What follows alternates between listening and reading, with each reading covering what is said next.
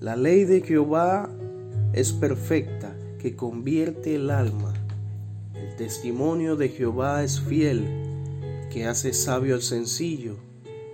Los mandamientos de Jehová son rectos, que alegran el corazón. El precepto de Jehová es puro, que alumbra los ojos. El temor de Jehová es limpio, que permanece para siempre. Los juicios de Jehová son verdad, todos justos. Deseables son más que el oro y más que mucho oro afinado, y dulce más que miel y que la que destila del panal. Salmos 19, 7 al 10.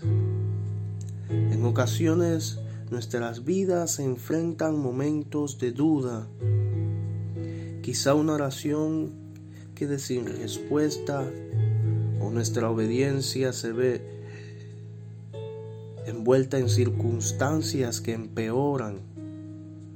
O tal vez las críticas de alguien nos hace cuestionar nuestra capacidad para llevar a cabo el plan de Dios. Dudar del carácter de Dios puede obstaculizar nuestra comunión con Él.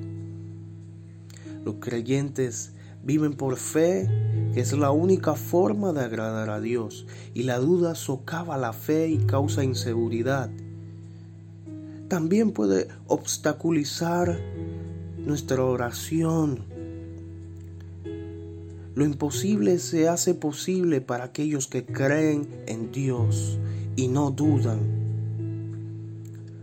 Dudar del carácter de Dios puede obstaculizar nuestro servicio del reino. El Señor le pide a los cristianos que hagan tareas del tamaño de Dios y promete que el Espíritu Santo les dará el poder para hacerlo. Si dudamos, no responderemos a la llamada ni completaremos el trabajo.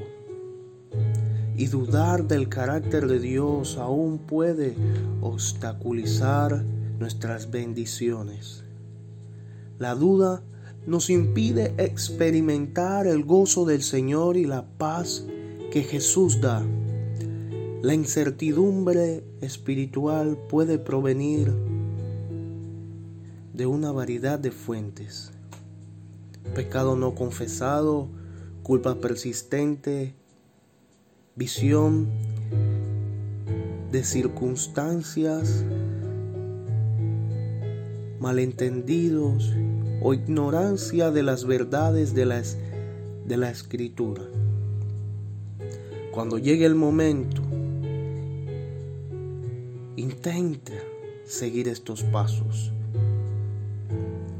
Identifica lo que está causando que no confíes en Dios. Recuerda un momento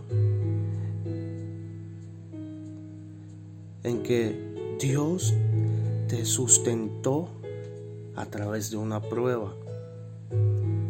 Identifica una promesa, un atributo de Dios que le señale ese camino de la fe. Y confía en Él, que tiene el control de todas las cosas. Dios te bendiga.